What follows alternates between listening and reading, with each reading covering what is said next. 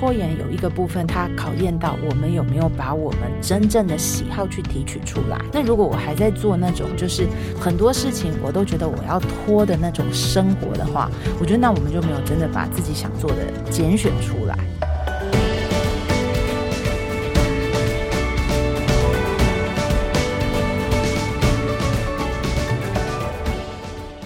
大家好，欢迎来到今天的哈佛人物面对面单元。那这个礼拜呢，我们的主题呢是找出你的生产力杀手哈。上个礼拜我们谈职场父母哈，真的非常辛苦。那这个礼拜呢，我们要来谈说，哎，我们在职场上要更有效率的话，到底是哪些因素会影响到我们的效率哈？所以我们一整周呢，从哈佛商业评论上找出了一些很不错的文章来跟各位听众分享。那么今天呢，来到我们的节目现场呢，是我们台湾非常有名的心理智商师。也是著名的作家呢，许浩怡许教授呢，来到我们的节目现场。那我们先请浩怡呢，来跟各位听众打个招呼。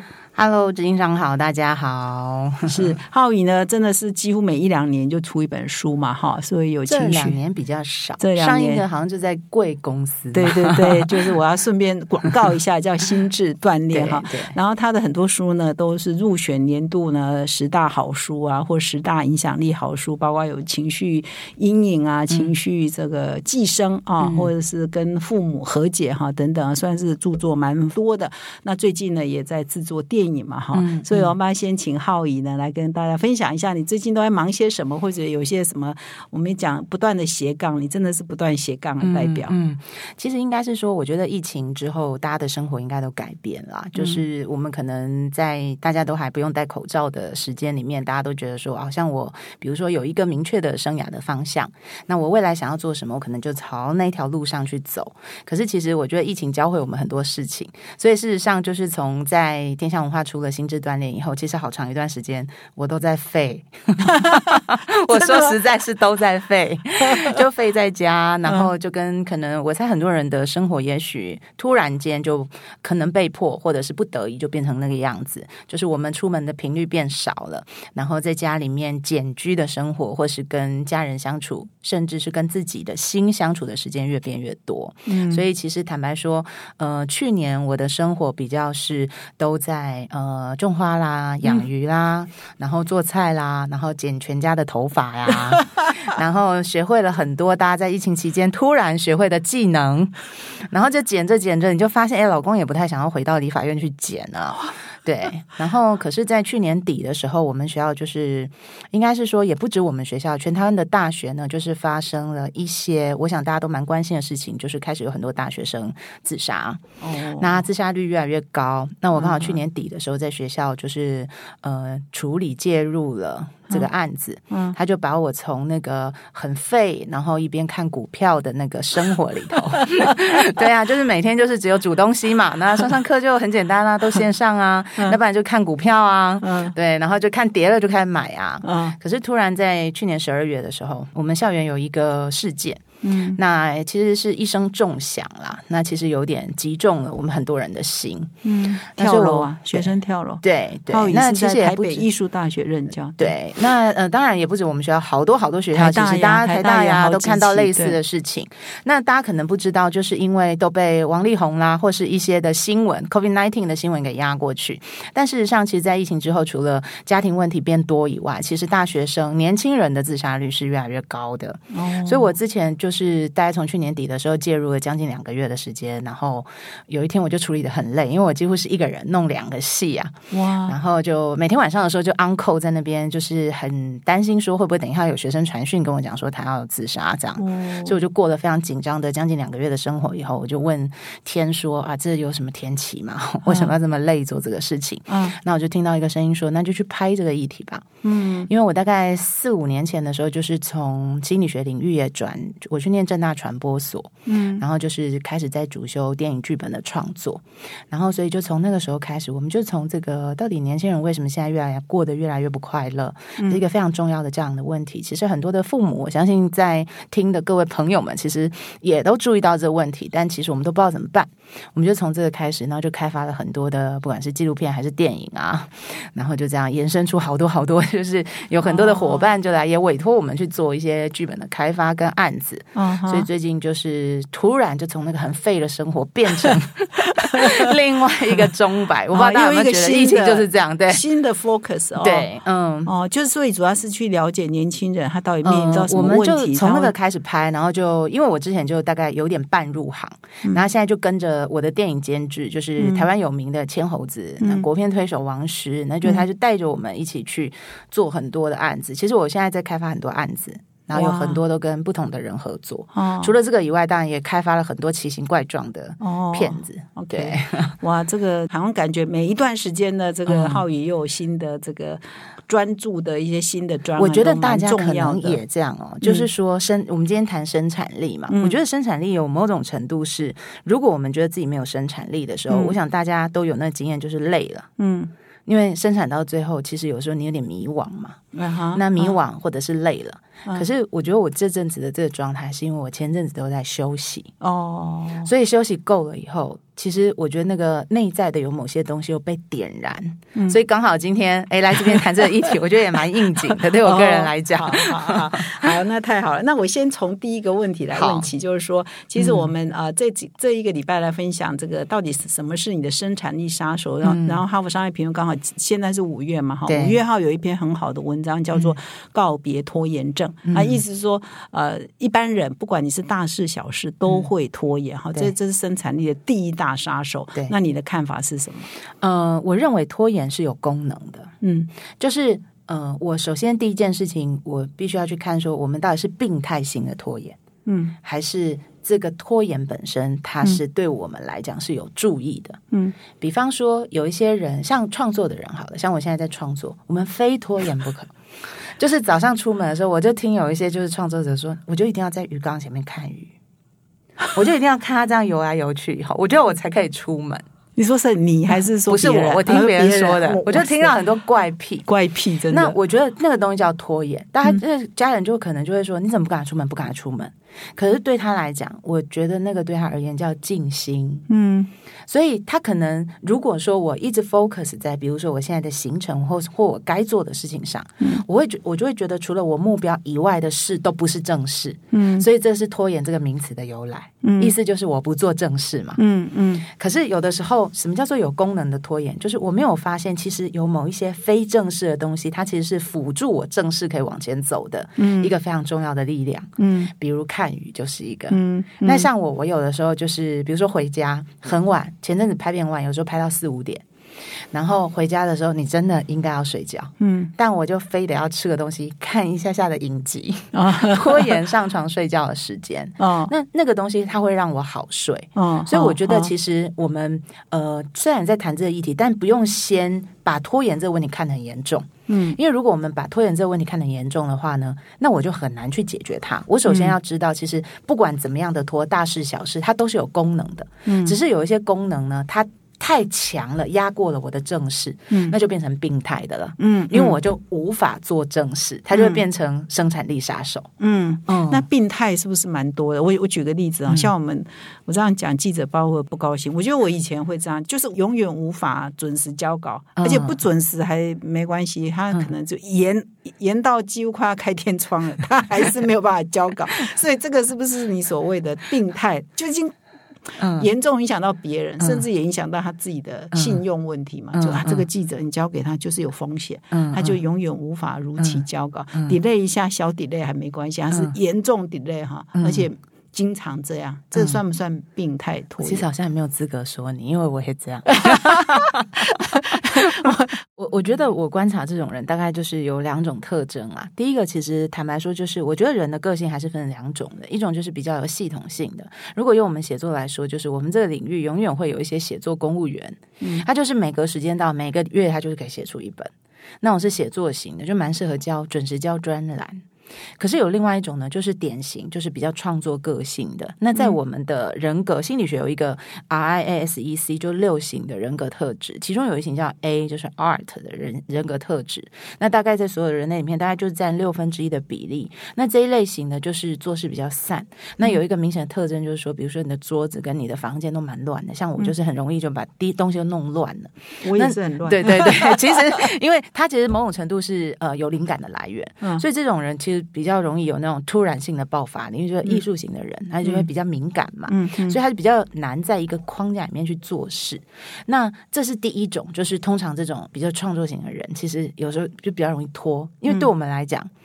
有灵感跟没灵感差很多。嗯我没灵感的时候，你逼我坐在那边写十个小时都写不出东西。嗯可是有灵感的时候，这十分钟就写好了。嗯所以我相信，就是如果大家在听啊，你大概就会知道，就是这两种人呢，常常会站在对立的地方，嗯就很准时交稿的人，跟很没有办法准时交稿的人，有时候会觉得你没有办法去理解对方那种状态。嗯那第二种就是我们刚刚说，可能比较病态，就是我自己觉得我之前有这种毛病，嗯就是我们常常习惯拖到最后一刻的时候，然后我又是创作型的人，灵感突然来以后，我们可以在很短的时间之内把事情全部都做完。嗯我相信执行长也是的，其实十分钟就可以把它做完了，对吗？就是尤其在截稿前一刻，对不对？对对可是那个做完以后，我说实在的，在心理上会获得更大的满足感，嗯比你按部就班就事的成就感是更强的。嗯，对啊，我就觉得哎说我哪在搞，找婚金 那下料啊他们在想说我已经耗了两个月啊，我何必要十天呢？我就十分钟我就做好了。嗯所以我觉得最大的呃一个问题，其实不是那个人的问题，也就是说，如果我在我可控的范围之内，我是做我自己的工作，我要怎么拖那是我家的事嘛。嗯我把我自己逼死，那也是我自己要去承担的。嗯可是我觉得拖延有一个最容易去分辨我到底需不需要去处理跟解决它的一个界限，就是、那我的拖延到底，其实我们都知道，尤其你越做越大的时候，你一拖，你真的是牵扯到。三十家公司、欸，哎、对，嗯就是你后面影响的人好多，嗯。所以有的时候呢，它会变成一种状况，就是说，当我知道我会有些人是他没有觉得他会影响别人，他在他的自己的世界里，这是第一种病态。嗯。那第二种病态是，我知道我影响到他人，但是我没有办法改善，而我觉得我影响他人的感觉又回过头来让我更有罪恶感，更拖，哦哦哦，哦那他就会陷入一种比较无止境的轮那个这种循环里面，它就是我们比较需要注意的。嗯所以通常我们会拖的事情，其实都是真正重要的事。嗯嗯那真正重要的事，就是我们对他投注了很多情感的事。所以，如果我让这个东西罪恶感它蔓延回来的话，它其实就会造就我在这件事情上更拖延。哦，OK，嗯，那你观察像像你有有小朋友嘛哈，，嗯，你会不会从小就很强调他们不要有这个症状？其实坦白说，我是不管他们的耶。嗯因为拖延症这种东西，我对我自己的理解，我小时候如果拖，我妈就在旁边一直讲。嗯她一件事情，她可能不是只有讲三次，她可能讲三十次或三百次。那就嫌可是其实我听，两次，我就觉得很烦。你怎么不赶快去干嘛？对那那呃，我其实有曾经写过一篇文章，我就说，其实呃，为什么人会拖？因为我们小时候其实被规定太多东西了。嗯我们大家想想看，就是高中以前，现在有一些实验中学，它可能是没有那么的结构性的课表，嗯。可是以前的就是教育里头，它就是规定你说，比如说你早上几点要到学校，那你身你要穿什么，身上要打领结，我念私校要打个领结，不打领结要记警告，嗯。然后每一堂几点下上课，几点下课，有时候老师还会拖，所以我们从小在太多的框架底下长大，嗯。然后所以人进了大学以后很容易脱序啊，嗯。因为高中被管太多了，大学以后我们看到很多成绩反转的现象。本来高中的时候很好，到大学就玩的彻底。嗯。所以那个时候我就理解一件事情，我就发现说，哎，有很多人啊，就是比如说你你会脱，你到大学的时候你就变脱序，是因为你内在那个结构不见了。嗯。因为以前都有人拿着鞭子在你后面，嗯。所以进大学以后，反而有很多的大学生他变慌了，因为没有那么清楚的框架可以去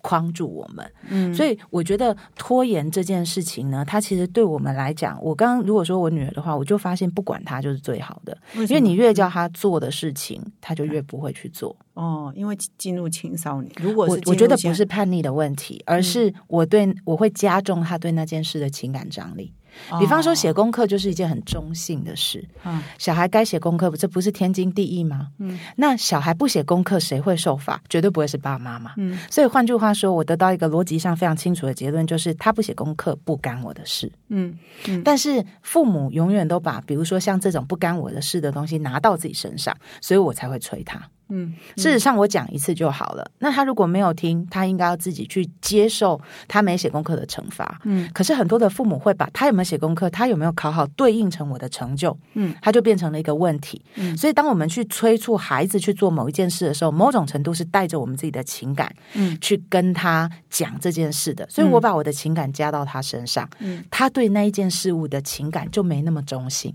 嗯。他不会觉得那是他应该写的，他可能有一些孩子会觉得他是为爸妈写的。哦，那如果我是为了爸妈写的，那我就要看我今天跟你关系好不好，心情好不好，心情顺不顺。哦，那他就不会变成那个东西是我自己要做，我发自内心想做的事。嗯。所以我坦白说，我女儿下礼拜就要会考了，嗯，我都没在管她、欸，我到现在都不知道她都要读到哪了。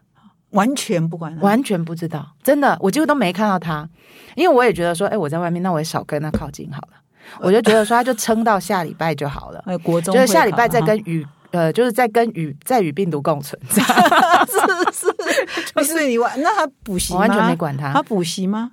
也没补，现在都在家。哦然后我就跟老师讲说，我觉得他就在家里自我隔离到考完试。哦，然后，呃，我就觉得，呃，其实我真的不知道他念到哪里，我也不知道他考的怎么样。是不是他成绩很好，所以你不担他也，我也没有我也没有觉得他成绩特别好。嗯。就是我就是跟他讲说，反正你如果如果没有办法进，我觉得你是安全的学校，嗯。就是我觉得你可能蛮适合那个环境的话，那你就回去念私校，就这样子而已。嗯，好我只有给他这个规则，哦然后问他你自己想考哪，也不会，我们不会设第一志愿这种地方。是对我女儿是跳一级的那个跳级生，哦，但她现在就是很平凡，啊，然后所以我就跟他讲说，哎，那你最差你要不要就直升？因为他念那个正大附中，我说你要不要就直升这样子？啊，那如果可以的话，你可以再去考你觉得更好的地方。那除此以外，哦我都不知道他的状况怎么样，真的不知道，认真不知道。所以老师，你的教养观念是怎样啊？我教养观念就是以不管来治拖延。嗯嗯我觉得我女儿其实基本上不是个会拖延的人。说实在的，就是小时候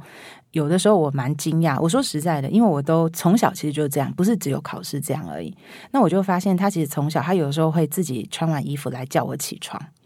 小学的时候就会这样子，不是你去教他起床，因为他知道哇他如果没起来，就没有人叫他。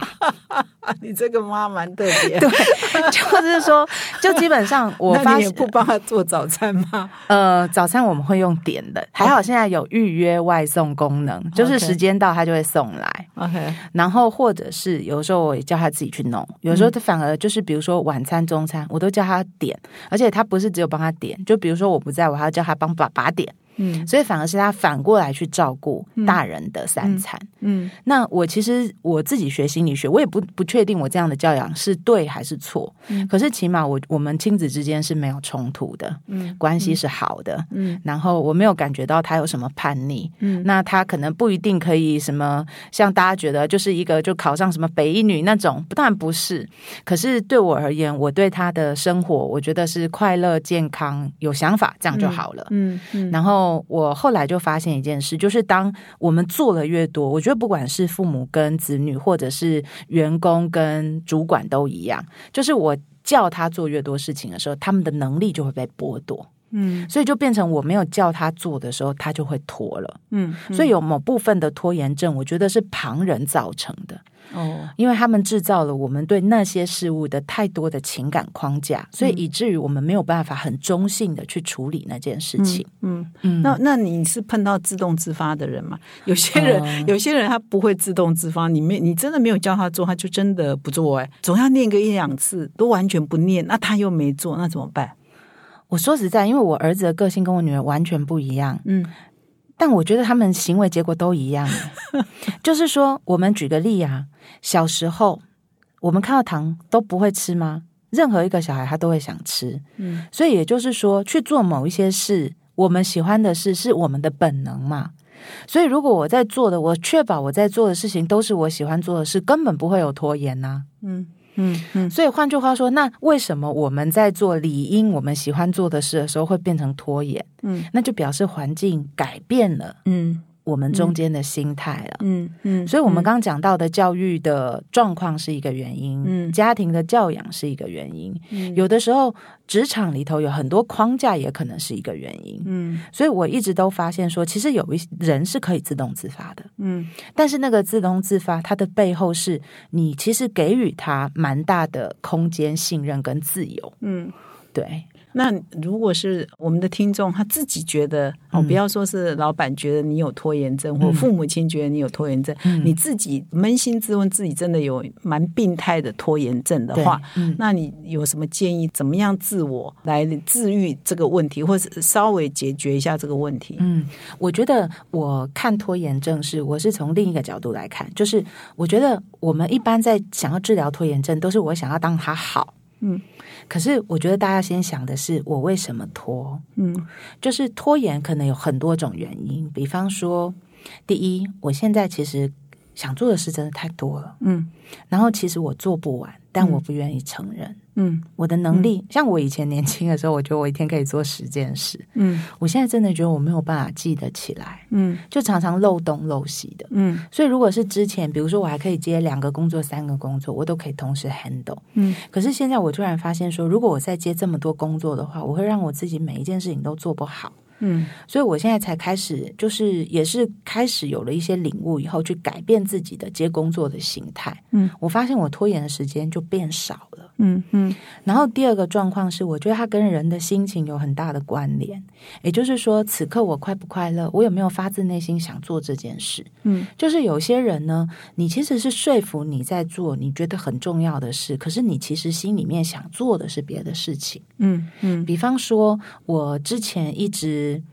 我有一个很赚钱的工作，我如果去做它，它其实可以帮我赚很多钱，嗯所以我一直觉得我应该要去做那个工作，它被我放在很重要的排序。嗯可是当我开始拍电影的时候，我觉得我真心发自内心喜欢电影，嗯我完全没有办法去在心力里面去挤出任何空间给那个我本来觉得我应该要去做，因为它可以帮我很赚钱的事。嗯。所以我也是最近才有一个醒悟，就是那我那个刚刚我们讲说那是 A 工作好了，就赚钱的工作，我一直觉得我应该去做它，嗯。可是这个我没有去正视自己的结果，就是我就一直把它放着，因为我其实现在也走到这个年纪，我就是想做喜欢做的事，所以就我就花很大量的时间在做我喜欢做的事的时候，那个赚钱的事情，它就被我越放越后面。那就像刚刚说的，其实我就影响到很多人。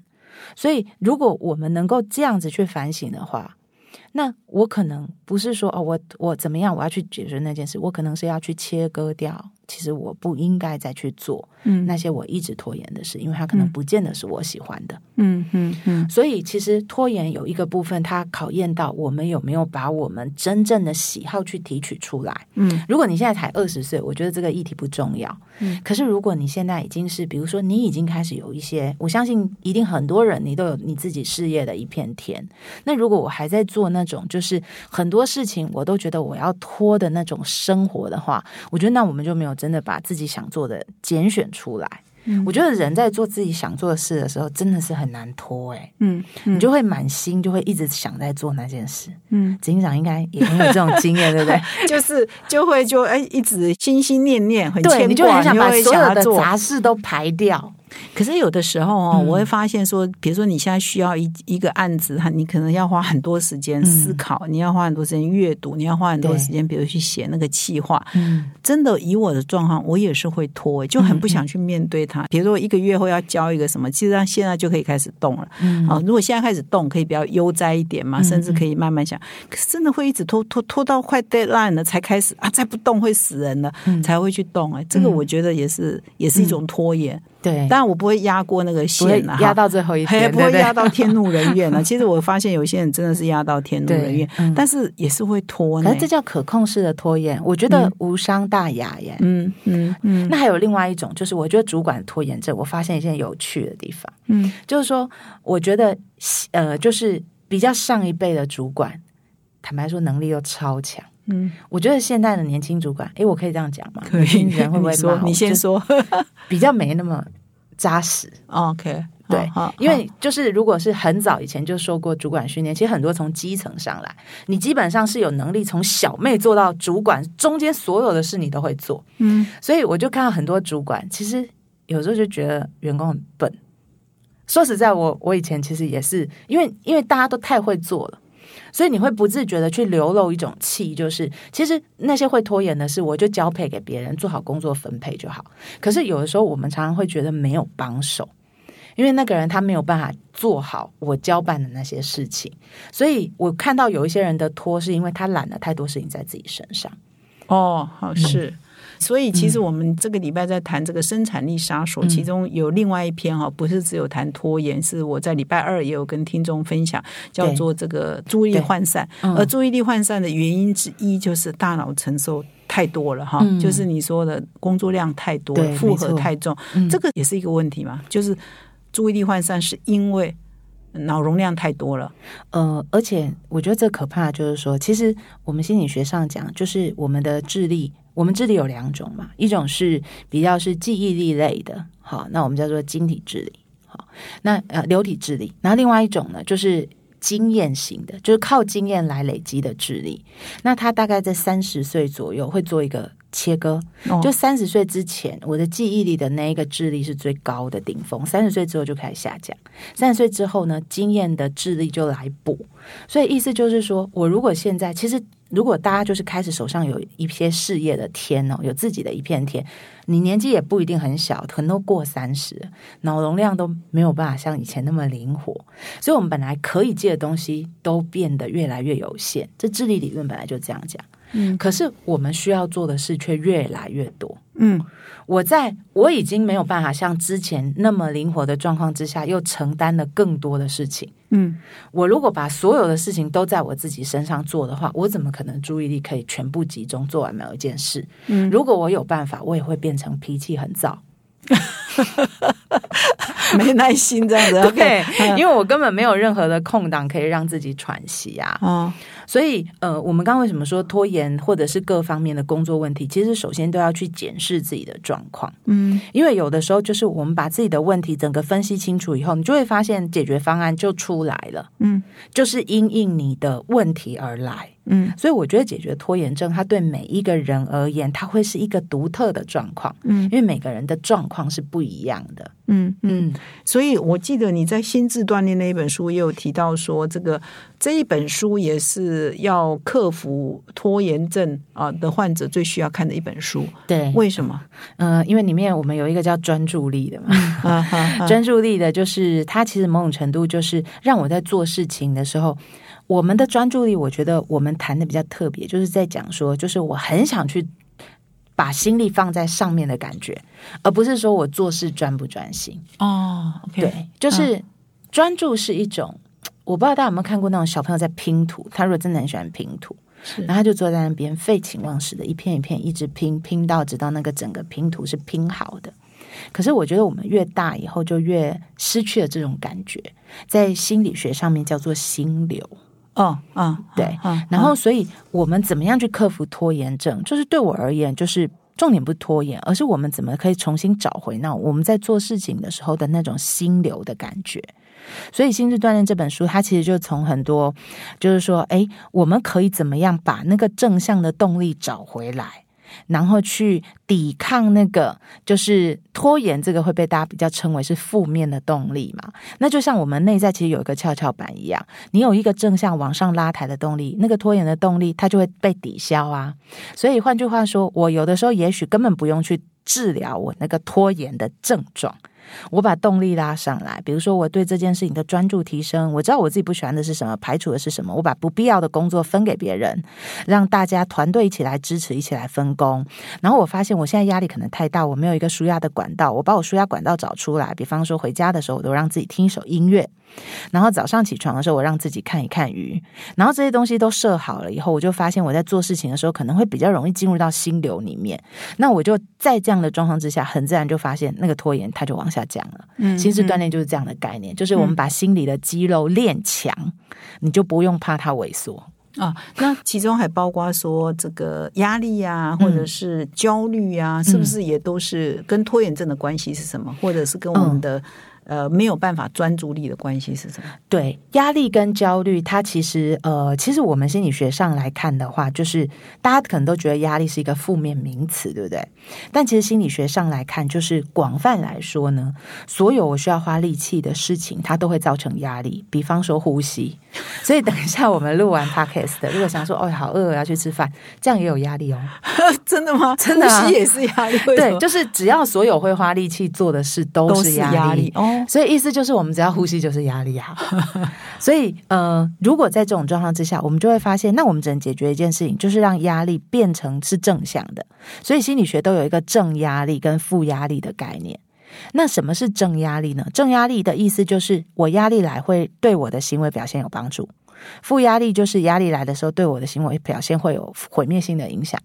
所以，我们其实压力不可避免。那重点是我要让压力变成正压力。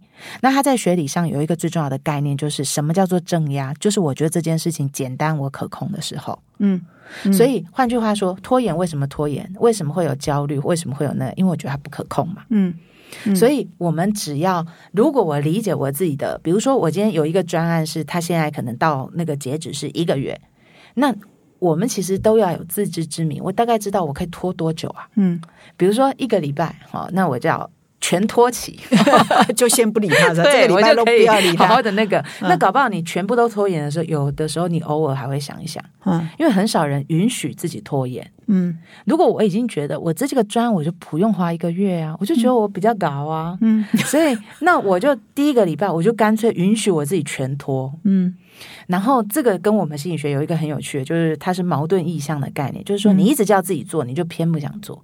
可是你就是说啊，我都不要想的时候，你突然就会去想他了。哦，所以以有些人就是啊，我就允许自己好好玩一个礼拜的时候，有的时候你搞不好在一个泡澡的地方，你还突然想说，嗯，那个专案好像突然怎么样还可以，就可以把它记下来。嗯所以你就会发现，通常我们这样下去做以后，你会发现在那个我允许自己拖延的阶段，诶，我还不是什么生产力都没有的。嗯嗯，然后他这样力力量就会开始一直滚，一直滚嘛。嗯，所以我就把自己，如果我们一般以前就是小时候的做法，传统教育的做法就是，好一个月后要月考了，嗯你从现在开始定定计划。嗯定定计划的意思就是你平均分配到每一天嘛。可是我觉得治疗拖延症对我而言蛮有效的，就是说我像走楼梯的，嗯我现在不走就是不走。可是不走的时候，你有时候会有灵感进来，嗯然后下礼拜我就要要走了，我就要开二十趴或三十趴的工作动能，这时候我还很轻松。可他可能有些东西很自然的进来，所以等到我们真正进入那个工作期的时候，其实你已经有很多素材，你就马上去执行而已。我还看过有人，比如说像这样一个月到第三个礼拜他就全部都做完，嗯，然后他重点在哪？就是第一个礼拜他允许他自己拖延。嗯嗯，所以我觉得，如果你发现你已经是拖延症很严重的人，那我就要知道，我要给自己一个允许拖延期。嗯嗯嗯，它就会对我们的人生带来很大的效果。嗯嗯。嗯，蛮好用的。所以克服焦虑的方法是什么？克服焦虑的方法就是呃，允许自己焦虑啊。就是所有的在心理学上的方法，就是允许两个字而已。哦，比方说，如果我女儿就是她，我看她会考工作压看功课压力很大的时候，我就会说，那你不要去看电视。我真的会这样讲反过来，人家说不准看电视，没有，我说那你不要去看个电视，因为基本上我觉得都已经要考前两个礼拜，你现在念再多也没有用。我说实在的，事实就是这个样子。对，你要不要去看个电视啊？哦，对，然后我就说，还是你要我买冰淇淋给你吃吗？我觉得这起码就是我为可以为他做。我我说真的哦，以前我在专科教书的时候，我第一次那时候我还没有小孩，那我在马街护专教书，那时候我们科最大就是护理科嘛。然后有一天主任就来跟我讲说，哇，他的小孩要大学会考了，他大学考联考很紧张，然后他就说。他觉得他都会失常，他已经逼近考前了，可他数学或者什么课一直考不好。可是他其实数学很好，但是他模拟考都考不好。然后主任就问我说：“我可以为他做什么？”然后他说他太焦虑，然后他问问我说：“我他就问我说可以为他做什么？”我就说：“说实在的，你也知道，现在就考前一两个礼拜，再念也没有用了。我们自己考过试都知道，那时候实力都底定了，所以现在可以做什么？你就看他拜拜会让他心情比较好，还是上教堂会让他心情比较好？吃巧克力会心情比较好，还是吃巧梅冰淇心情比较好？像我小时候考试的时候，我都会看那个开运的杂志。他如果说什么在手上缠绿色的线，会考运会开，那我就去做那种事。我说，身为父母，我们可以做的就这个而已。嗯，那我觉得我们那主任也蛮了不起的，他真的就按照我说的这样去做。哦，然后大概过呃一个月以后，他就拿了一张报纸，就是他女儿考大学被登在头版的新闻，天哪，就考得很好。对，哦所以榜首，我这已经我不知道他是考，因为我没有在关心，我没有真的觉得小孩一定要考上什么才怎么样。可是他那时候就是很开心的来跟我分享，哦，所以我已经看过无数个例子。他的到最后的解决都是你允许自己那样，嗯，你允许自己难过，你就发现你没那么难过了。嗯，你允许自己焦虑，你就发现你没那么焦虑了。你允许自己拖延，你就发现拖延好像也没什么，嗯你突然可以开始动了。嗯所以我觉得人生最难的就是有一些东西，你可能自己称为是负面的，嗯是个坏习惯。可是当你发现你可以跟他，就像跟病毒共存一样，你愿意跟他在一起的时候，你就觉得你就会突然发现，其实它不会干扰你。嗯哼，嗯所以我们哈佛商业评论上有蛮多文章都在强调说对自己好一点，是所以这个很重要，对不对对？自己好一就是点，就是比较宽容一点，对，因为我们以前我们常说对自己好一点，可是我觉得我们很从小的时候没有人教我们什么叫对自己好一点。就是我觉得大家听起来可能有时候，即便年纪大，听这个都还会有点酸酸的。真的，我们很少有人教我们怎么对自己好一点，所以以致我们成为父母的时候，我们也不太会教小孩什么叫做对自己好一点。嗯那我自己是学心理学以后摸索，我小时候很怨我妈妈，你为什么没教我怎么对自己好一点？后来我才发现，因为他也对自己他也没有对自己 很好没对自己好，你真的为什么怨妈妈这一点？我就觉得说你就没有给我一个好的典范，因为现在前阵子很流行什么原生家庭怎么影响人，嗯嗯然后我有一阵子我也觉得原生家庭很影响人，可是慢慢你越走越走，你就会发现啊，他们的原生家庭也那样影响他们呐、嗯嗯那现在就是享有更多的现代科学知识的我们，其实比我们父母当年更有能力去摸索，嗯你可以成为什么样的人。嗯就这样想以后，就突然就不怨他了，就开始自己找方法。嗯，然后我就发现，哦，有一天我就突然领悟，什么叫做对自己好一点？就你真的要容许自己做某一些事，嗯容许自己废啊，容许自己有的时候无能啊，容许自己有一些事情做不好，容许自己拖延。对，嗯然后嗯，内在就会有力量啊。嗯，所以你还，可是我觉得你也把自己搞得好累好累哦。没有，我前阵子很废啊，我前阵子真的超废耶。我从呃，我大概过了一年的废的生活，啊，所谓的废就是说做非正事，就是要拈不是非正事，。是每一件正事。那你还是有教书啊，对不对？上课啊，工作啊，不好意思，我真的是那个教书真的是，我真的教了二十几年，真的那真的太简单，教书已经完全不用花力气的事情。反射性的对，而且作线上直播，就像我们现在这样，啊就它对我而言就是这样子，很轻松的工作，就是很轻松的事情，就像在跟学生聊天哎，一样。你在废的时候，嗯。有些人会觉得焦虑啊，我怎么可以这样？我怎么可以容许我自己什么正事都不做？你会有这种心？有我不会我真的可以一天看二十集影集或者什么，我都不会有什么罪恶感哎、然后我就每天这样一直看，然后他们在睡觉，我就一直看，废寝忘食一直看小孩，在房间里头，就呃看到我都不理他们啊，或者什么怎样，我就一直看我的这样子啊。嗯，真的哦，所以你也不会焦虑说我要赶快来再写一本书，我要赶快来再做一个专案。不会啊，我一点都不想写，我都想说出版社不要再跟我讲 写书的事情。对啊哇，这个蛮嗯蛮颠覆我对你所以就是突然，所以就是反而就是这种突然的时候，就是因为拍片，然后反而就出了一本同名书，就很突然。嗯那跟别人合作就不到一个月，就又把它弄出来。所以有的时候他就是说，我觉得呃，我自己在心理学上，我有一个领悟，就是说，因为有的时候我们一直要去出某些东西的时候，它是一直在 output 的嘛。所以我一直产出的时候，我们其实人的心力，它某种程度是有一个像橡皮筋一样会疲乏的。所以如果我们没有那么废的话，其实你没有 input 进来。所以有的时候你可能觉得你正表面上解读你自己在废，可是对我而言，我觉得我们其实在储备能量的。就是我看很多影集或者是什么，你不会漫无目的的，除非你都躺在那边，每天就是就躺在那边，什么事都没有做，不可能。哦你会一直做一些，就是废的意思，就是哦，我看电影看的好废啊，或者是我一直听歌听的好废，就是你没觉得自己在干嘛、啊，就是没有生产力的时候。嗯可是我觉得其实事实上很多的那个时候，他都是在沉潜。所以，也就是如果用管理学上常常说，你要有一点留白，你要一些空白，你不要塞得满满满的，搞不好那个留白空白看似无能，嗯，没有什么用，对。但是常常那个时候就是关键，就是你 input 的时候，或者是你有灵感创意的时候，是这样解读吗？是啊，是啊，是。嗯，我最近听一个学生啊，他是我们学校的系学会会长，非常有才华。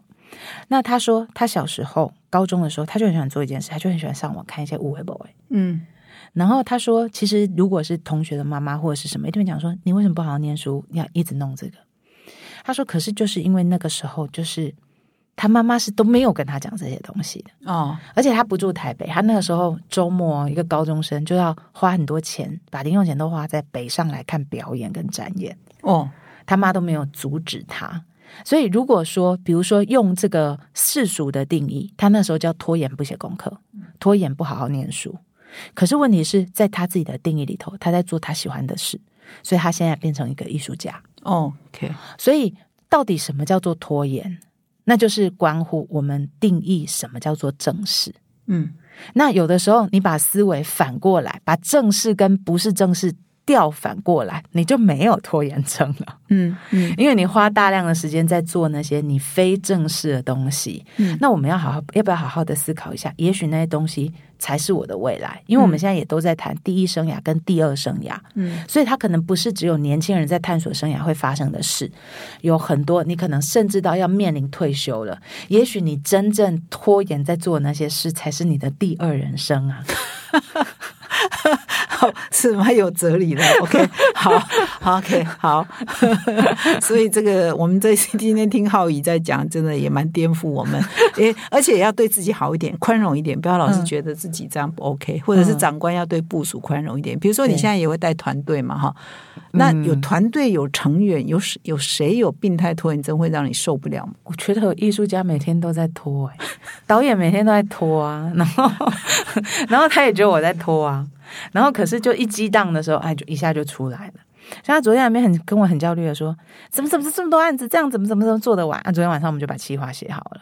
哦，所以其实我觉得就是，嗯，有的时候就是口头上的一些 murmur 跟抱怨啊，就是我现在对我而言已经没有拖延症这三个字了，在我的生活里面是，嗯，就是我已经比较没有这样在看待问题哦。所以你觉得有问题的话是什么？嗯，我觉得有问题的话是我。它是我自省的机会，嗯，就是如果我现在没有办法去做我觉得重要的事，或者是我第一件事，我想想，它是不是我想做的事？这第一个嘛。那第二，如果我已经在做我想做的事，那我还是没办法再好好的做我想做的事，那我就想，我此刻是不是我的状态不适合做我想做的事？嗯，我就会发现我现在可能压力太大，嗯，那我的压力源在哪里？嗯，那我能不能去处理那个压力源？嗯，那我处理好了以后，我回来有没有就可以好好的做我想做的事？嗯，其实有很多是像这样子的一个自省的过程。嗯，所以慢慢的就进入这种习惯以后，因为我可能就是比较容易习惯开始，比如说遇到生活当中的一些状态的时候，我就会回去思考自己的内在发生了什么。嗯，然后你就比较不会用症啊或者是什么病啊，然后去在自己身上放一个标签。理解，嗯，对。那有一两个问题再来问浩义，就是那所以整体而言，你觉得以前时代一直在改变嘛？哈，你所观察现在台湾啊职场的现况，会影响到一般上班族哈啊比较大的元素，影响到他的生产力的是哪几种状态？嗯，我觉得有两个部分哦。第一个就是说，我自己之前也还是一般的上班族的时候，也就是说有固定上下班时间的，我们称为上班族。我觉得上班族其实有的时候。呃，我自己在工作上也是这样，会被自己的呃感受给困住。就是说我好像在工作上，我觉得我没有很好的发挥。我觉得这是很多人有时候会这样想，呃，没有很好发挥的这个定义可以很广。它简单来一个一个白话文就是感觉不对，嗯，所以我就没有办法，好像跟那个工作是贴在一起的，像开车一样，有那种我跟他一起驾着他，然后遨游这个世界的感觉。然后，所以呢，在过去有一些人就会提到转职的问题。可是，我觉得现在的公司多元性越来越强。就是我后来发现说，因为我们辅导一些人转职，然后就会发现他换到一个新的工作，同样问题又重启。这跟分手是一样的概念。所以不是公司的问对，题，就是如果我没有就是问题，处理好跟这一任的感情的问题，我下一任继续同样问题重启。所以我现在都觉得说，哎，那如果我是上班族，我有这种感觉，缺乏生产力的感觉。首先，我回来检视我的工作，然后有些人就会觉得啊，我就没有办法，就绑在被绑在这里，我不喜欢。可是其实我我们辅导过很多例子，就是你知道同一个公司里头其实是有很多部门的。我举一个最简单的例子好了，R D 工程师写科技的，不是每个人学电机都喜欢写程式啊。有些人就是他成绩好，所以他倒霉就去念电机系了。倒霉。可是他可能好不容易考上，不是 就像医学院嘛，就是以前的医生，像侯侯勇侯大哥，嗯。就喜欢写作、啊，倒霉成绩他最倒霉的就是头脑太好了，对，就是你如果那么优秀，大家就觉得你不念最好的科系太可惜。所以其实我觉得到现在，其实还是很多这样子的状况，因为你的表现比你喜欢的更好一点，所以旁边的人就期待你应该去做更重要的事。然后，所以比如说，我就变成 R D 了。可是我进去写程式的时候，我就觉得我没那么喜欢。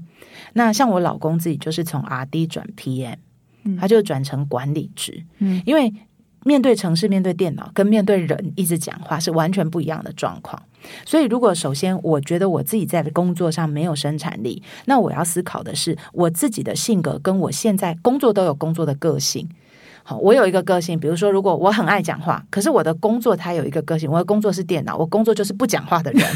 对电脑所。以我们的生涯智商的第一个思维就是，那我要去思考我的个性跟我的工作的个性配不配。嗯，我们通常只会想到我跟我伴侣配不配，我们没有想过我跟我工作配不配。嗯，那如果我发现我跟我现在的工作不配，那如果是我，我首先因为我已经在这个公司里面做了一阵子了嘛，一天两天也是那个啊，嗯所以我不会想说我就要马上跳槽。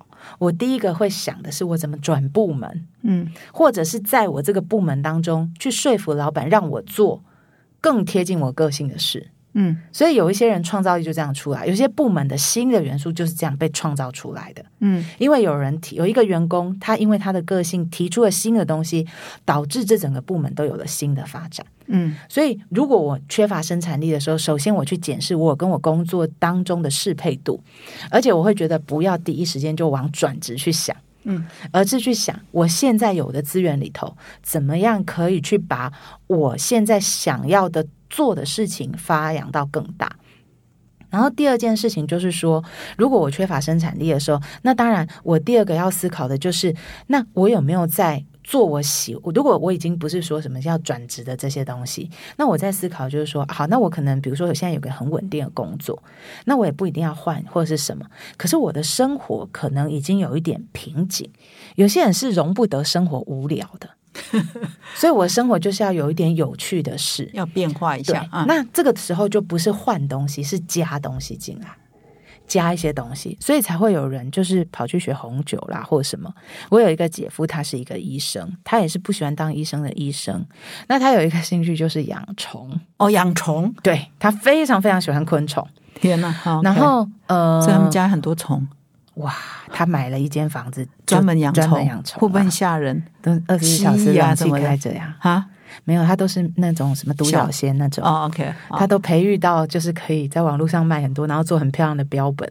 所以我刚开始去他家的时候，一进门都被虫吓到，因为那虫已经满出来了嘛。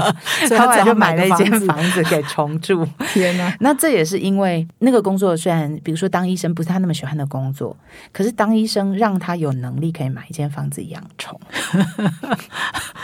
这个我们下一次来访问一下这位医医生，他很有趣，他虫就是跟他的重在一起。OK，所以有的时候生产力是我要有一个目标的，比如说我现在做的事情，他如果不是很喜欢，可他过水会到我的下一个目标，那我那个动力就会被激发出来。所以生产力其实用心理学上来看，简单来说就是动机两个字，嗯，而且那个动机不是别人给我的，是从内在而生的。也就是说，我觉得我们现在进入到这个疫后的这个时代，很明显是一个走心的时代。就是我怎么样关注我自己的心灵，我做的事情，我现在觉得有没有意义，我喜不喜欢，它对每个人而言都是比以前更重要的事。所以我觉得在疫情之后，大家已经开始越来越难容忍我完全没做我喜欢做的事。所以，如果我的生活当中，我可以跟我喜欢的事情贴在一起的，我觉得有很多种方法，那人就会有生产力了。嗯嗯，可是跟喜爱脱节，我觉得生产力是下降。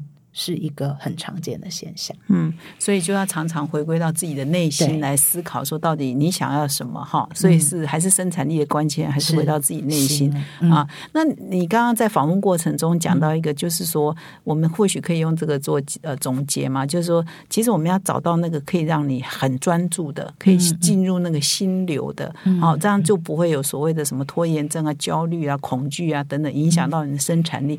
可是要怎么样找到那个可以？有心流的东西。好，嗯，我跟大家稍微解释一下心流的概念。心流的概念，它其实你可以这样想，就是为什么叫心流？就是我心里开始流动是什么？就是它流出一个秩序感。所以，当我们在心流的状态的时候，比如说写文章写到你到五点都不觉得累，凌晨五点都不觉得累，它是因为我心里有一个呃，你可以把它想象成螺旋或是棋盘格，一个很稳定的在跑的一个电在那里流动。嗯，然后这个东西它让我们内在很有秩序感，所以如果我要让自己能够进入这样的状态的时候，我可能不能一下就把，比如说，我觉得我现在在做某一个工作，我希望我做这个工作就要马上有心流，嗯，这其实很难，嗯，我们可以是仿造心流的概念，也就是说，为什么前阵子什么缠绕花那些很红，前几年很红嘛，嗯嗯，因为做那些东西会有心流。哦，因为那些东西都规则的，嗯，它是透过外在的东西让你内在重建那个在跑的那种秩序感，嗯，所以说实在，你还真的你不想做工作的时候，去画画缠绕画，去扫地，还真的可以帮助你建立内在秩序感。所以有的时候有一些人就是真的房间打扫完，他突然他就可以去做事，因为你已经建构了一个心流的结构在哪里，嗯，所以呃，我记得之前上那个唐老师唐立奇的节目，啊。唐奇养的节目，他就说：“所以我不写书的时候，在那边做费事是对的，对吧？” 就问我这个问题，他就说：“你跟我经纪人说，你会发现无数的人都这样。”就是你真的你要找回心流，你就要先允许自己去做你觉得拖的事情。哦，今天大家都得到很大的救赎，因为本来就要这样，我们为什么你你不写稿，你在那清冰箱干什么？在那扫地干什么？在那整理房间干什么？原来是有意义的。对，因为大家都找到救赎，我们就是清冰箱，然后清一清，然后就跟自己讲说，我不能再这样下去。对啊，就一直一边清一边我干嘛在这里清边？对，你就不要讲那句话，你就清一清，然后就说一句啊，真好。那你就可以去做了，就是已经刚做了那么好的事，然后突然给自己一句自我批判的语言哦。所以我们今天得到很大的救赎，是耍废一下是没有关系的，嗯，耍废不可耻啊，耍废不可耻。所以我们名人都是这样，你看我们浩宇也是这样，我们的很多人唐奇阳也是这样，所以大家没有关系啊。所以唐奇阳有这个问题，上次上节目的时候听到他说的，然后他会跟经纪人说：“你不要催我，你不要催，你不要叫我去干正你看我这样是对的，有心理师的。我们都是对的啊啊！不要拖到最后一刻就好。对啊，所以我觉得今天跟浩宇讲，大家比较释怀一下哈。所以呢，我们还是要对自己宽容一点哈。我们今天非常感谢浩宇来百忙中，然后下个 下个礼拜小孩还要会考，不过你好像都跟你无关了哈，都跟我无关系，所以我就带他去就好。好，所以啊，今天呢，还是再次感谢浩宇来到我们的节目现场啊。我们这一个礼拜来分享说，到底我们生产力的杀手有哪些？那从拖延症谈起哈，那当然也是分享了焦虑啊，或者是呃分心啊、精神涣涣散啊，到底有什么解决的方法哈？所以从心理的分析来讲，我们都得到很大的救赎啊。我们耍废一下没关系，我们拈花惹草一下没关系，清冰箱也没关系啊，呃，还是会回到有有秩序的呃效率的工作哈。那我们还是请浩宇帮我们今天呢做一个总结。嗯，我觉得人生有时候就像走楼梯啦，就是面对拖延这种事，也不要想要一下就登上那个最高的峭壁上面。就是有的时候如果那拖，我们其实都知道，我也不想这样。那可是如果一步一步的走上去，就是从允许自己开始一点点，然后可能慢慢的就发现那个东西就不再困扰你了。嗯嗯，好，我们谢谢浩怡哈，所以还是从对自己好一点，从了解自己哈，分析自己开始，才是解决问题最好的方法。还是感谢浩怡来到我们节目现场，也谢谢各位听众的收听，我们下个礼拜再会，谢谢，谢谢。哈佛商业评论的个案教学领导者学程第五期正在招生中，请到说明栏阅读相关的资讯哦。